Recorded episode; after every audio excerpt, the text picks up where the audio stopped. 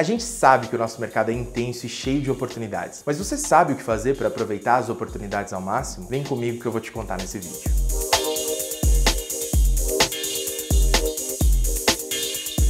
Como eu faço para aproveitar as oportunidades ao máximo? O primeiro passo é adaptar o seu produto ao mercado, ou seja, transforme ele em algo que as empresas vão sentir necessidade de ter, algo que evite e resolva problemas e que seja um investimento, não só mais um produto. Com o seu produto definido, é hora de cair no mundo e vender. Mas para isso, você precisa saber exportar. Que imagem você vai passar ao público? Se a sua especialização no TI for suporte, por exemplo, se apresente como alguém que evita problemas e não como um resolvedor. Ofereça sempre coisas diferentes dos concorrentes, como serviços gerenciados proativos e preventivos. É fundamental que seu produto tenha rentabilidade operacional e financeira e que o mercado possa adquiri-lo. Tem um ponto importante, pode funcionar como base da sua oferta. Um monitoramento remoto e full-time, com gerenciamento em horário comercial e um serviço de atendimento completo. Beleza, você deve estar pensando, sim, eu realmente quero oferecer um serviço completo, mas como que eu vou saber quanto cobrar? Eu te digo, existem três pilares para precificar seu produto. Os serviços que você oferece, o SLA escolhido e o equipamento do cliente. Para os serviços oferecidos, se pergunte quais outros atendimentos serão realizados além do pacote de serviço contratado. Para o SLA, o cliente será atendido em um prazo padrão, foi contratado algum SLA prioritário, enfim. E sobre o equipamento do cliente, como está o parque dele? Quanto tempo será necessário para a implementação das soluções? Qual é a recorrência dos tickets? Depois de responder todas essas questões, vai ser muito mais fácil e natural colocar um preço no seu produto. Mas olha,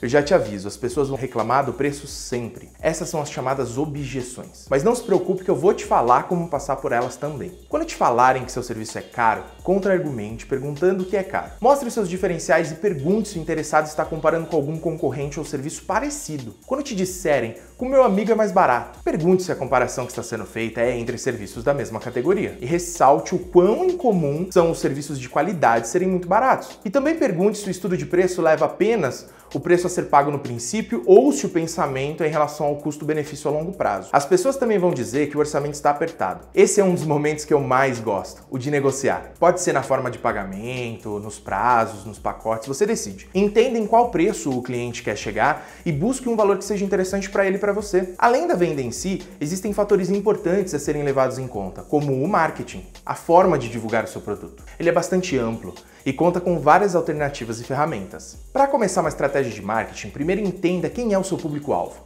Pergunte: quem é o meu cliente? O que ele faz? Como que a TI afeta o negócio dele? Qual que é o nível de conhecimento dele em relação à tecnologia? Como ele encara o TI? Recurso ou despesa? Depois de traçar o cliente ideal, é hora de pensar onde se mostrar. E não há dúvidas que a internet é o melhor no momento, principalmente quando o assunto é tecnologia. Através dela, você tem acesso a ferramentas como Google Ads, Facebook Ads, que podem te ajudar muito. Você pode utilizar a estratégia do inbound marketing produzindo conteúdos de interesse do seu público-alvo e atraindo ele até o seu blog ou site. Recomendo também a criação de uma persona, que é um tanto diferente do público-alvo e é mais específica. Ela é um perfil que se parece com a pessoa que vai comprar de você. E a partir disso, tudo que for produzido será pensado nessa persona, desde o que ela gostaria de ler até as etapas que ela passa para chegar ao momento da compra. Aliás, essas etapas também são bastante importantes. São elas aprendizado e descoberta, onde o cliente pode ainda não saber que tem um problema ou que necessita de um produto ou serviço. Reconhecimento, que é quando você produz os conteúdos e a pessoa começa a perceber que tem um problema ou uma necessidade. E a consideração. Depois de descobrir o problema,